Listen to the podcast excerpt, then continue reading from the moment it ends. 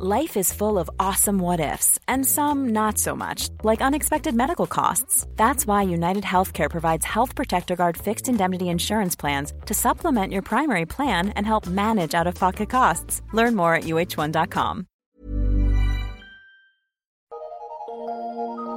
Eu sou Mário Persona e essas são as respostas que eu dei aos que me perguntaram sobre a Bíblia. Você escreveu perguntando qual é a chave para entendermos o Sermão da Montanha. A chave para o Sermão da Montanha está no primeiro versículo, Mateus 5:1. E Jesus, vendo a multidão, subiu a um monte e, assentando-se, aproximaram-se dele os seus discípulos. A chave é essa.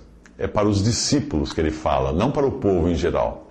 Portanto, não são preceitos para as pessoas obterem a salvação, mas é o padrão esperado de quem já era discípulo de, de Jesus, para fazer parte do seu reino. É importante ressaltar que essas palavras foram ditas a judeus antes da formação da igreja, que é o corpo de Cristo, e é composta hoje por judeus e gentios convertidos a Cristo. Uh, portanto, essas palavras são dirigidas primeiramente e originalmente aos súditos do rei Jesus, caso ele não fosse rejeitado, como foi, e já desse início, já tivesse dado início ao seu reino aqui na terra, estabelecido o seu reino. Portanto, elas são as palavras para o reino. Com a rejeição de Cristo como rei, o reino dos céus assume então um novo caráter de reino. Reino com sua origem no céu, porque é por isso que chama reino dos céus. Porém, como estando na terra, enquanto o rei está ausente. É um rei, é um reino hoje que está aqui em mistério.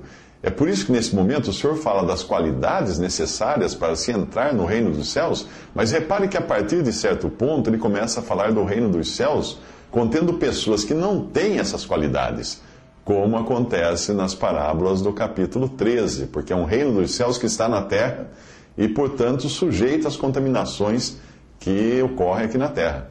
Aparentemente, a mudança ocorre desse reino dos céus, essa mudança ocorre no capítulo 12, quando os judeus vão ao extremo, ao ponto extremo de dizer que Jesus expulsava demônios por Beuzebu. Mateus 12, 24. Mas os fariseus, ouvindo isso, diziam: Esse não expulsa os demônios, senão pelo, por Beuzebu, príncipe dos demônios. E é no capítulo 12 também que ele rompe, uh, que ele rompe os seus laços, os seus vínculos naturais que tinha com o seu povo e até mesmo com a sua família. Ele faz aquela pergunta: quem é minha mãe e quem são meus irmãos? E estendendo a sua mão para os seus discípulos, disse: Eis aqui minha mãe e meus irmãos, porque qualquer que fizer a vontade de meu Pai que está nos céus, esse é meu irmão, irmã e mãe. Por isso, o capítulo 13, que é o que, é o que fala do reino dos céus, já como uma mistura de joio e trigo, começa com a significativa frase que diz: Tendo Jesus saído de casa, e aí vem a continuação. Portanto, o Sermão da Montanha é, primeiramente, um sermão que fala do reino. Lembre-se de que em nenhum lugar da doutrina dos apóstolos dada à igreja, Jesus é chamado de rei dos cristãos pelos apóstolos. Uh, e nem os apóstolos se dirigem ao Senhor Jesus como rei. Ele, quando fala de rei em algum lugar das epístolas, está se referindo ao seu reino, quando ele voltar para reinar. A relação que Cristo tem com a igreja é diferente daquela que ele teve com, com os judeus e terá com Israel e com o mundo no futuro. É diferente. Os que fazem parte da igreja reinarão com Cristo sobre a terra. Ele não é rei da igreja. Ele é rei dos judeus, rei de Israel, mas não rei da igreja. Os, da igreja ele é noivo e do cristão individualmente ele é senhor. Os que estiverem na terra durante o reino milenial de Cristo, estes sim estarão sob a regência de Jesus. Para esses, Jesus será rei.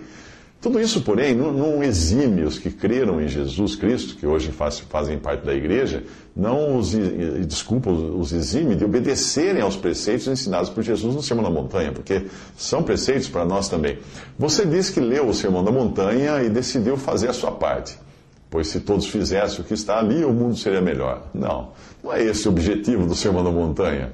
Porque o mundo jaz no maligno, o Senhor Jesus falou. Você acha que se todo mundo fizer o que está no Sermão da Montanha, o mundo vai deixar de jazer no maligno? Não, o mundo vai continuar até Cristo voltar nesse mundo para reinar e julgar as nações nesse mundo. Uh, nada que os homens façam vai impedir que venha juízo sobre esse mundo. Esse mundo já está reservado para juízo. Se o cristão individualmente procurar se, se comportar segundo o padrão que o Senhor ensinou, isso é porque ele está nesse mundo para representar o Senhor Jesus. Jesus está no céu por nós e nós estamos na terra por ele nesse exato momento. Mas não é para mudar o mundo e nem melhorar o mundo que o cristão deve seguir os preceitos que estão na, no Novo Testamento. No momento presente, o Sermão da Montanha traz preceitos válidos para todos os que professam estar sob a autoridade e senhorio de Jesus. Embora o reino seja dos céus em origem, né, ah, e não da terra, e embora o rei esteja ausente nos céus, o reino, mesmo assim, está hoje em mistério na terra. Ah, portanto, aquele, para aquele que crê, a palavra de Deus exorta a dividir ou manejar bem a palavra da verdade, em 2 Timóteo 2,15, o que implica saber, pela direção do Espírito e o discernimento que vem do Espírito Santo, uh, saber dividir o que é dito, quando algo foi dito, para quem foi dito, com que propósito foi dito, em que ocasião foi dito, o que vem antes, o que vai depois daquilo que foi dito, etc. Um cristão não poderia levar ao pé da letra tudo o que está no Sermão da Montanha. Porque existem detalhes ali que são específicos para os judeus. Por exemplo, Mateus 5,22, que nos fala do sinédrio. O sinédrio é o Senado de Israel, é uma instituição judaica. Mateus 5, 23 a 24 nos fala do altar.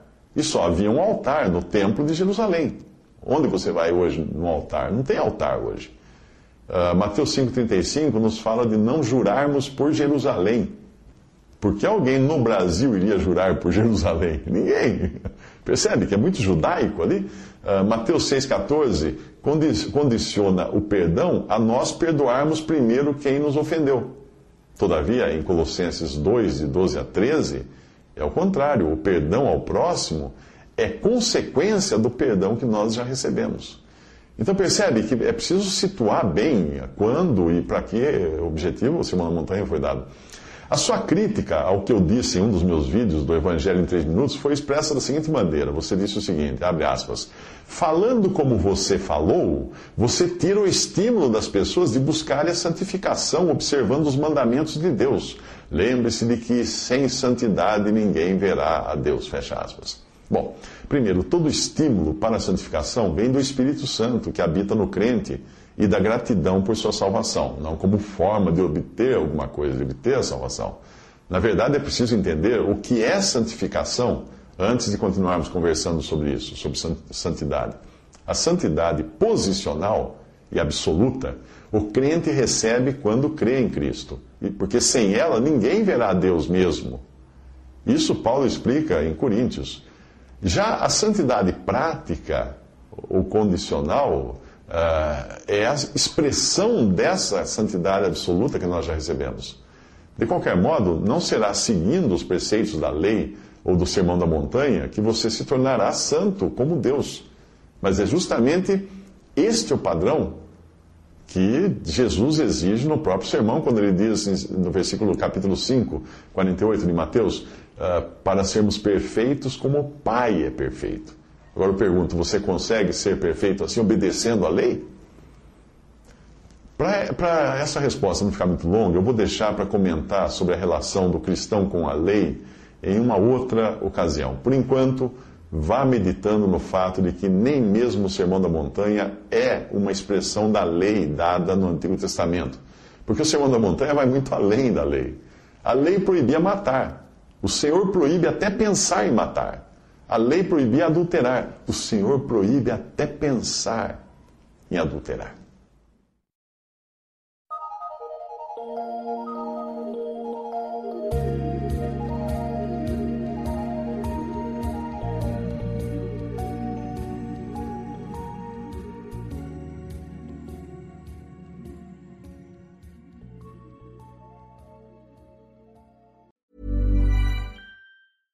Imagine the softest sheets you've ever felt. Now imagine them getting even softer over time. That's what you'll feel with Bowl and Branch's organic cotton sheets. In a recent customer survey, 96% replied that Bowl and Branch sheets get softer with every wash. Start getting your best night's sleep in these sheets that get softer and softer for years to come. Try their sheets with a 30-night guarantee. Plus, get 15% off your first order at bowlandbranch.com. Code code BUTTERY. Exclusions apply. See site for details.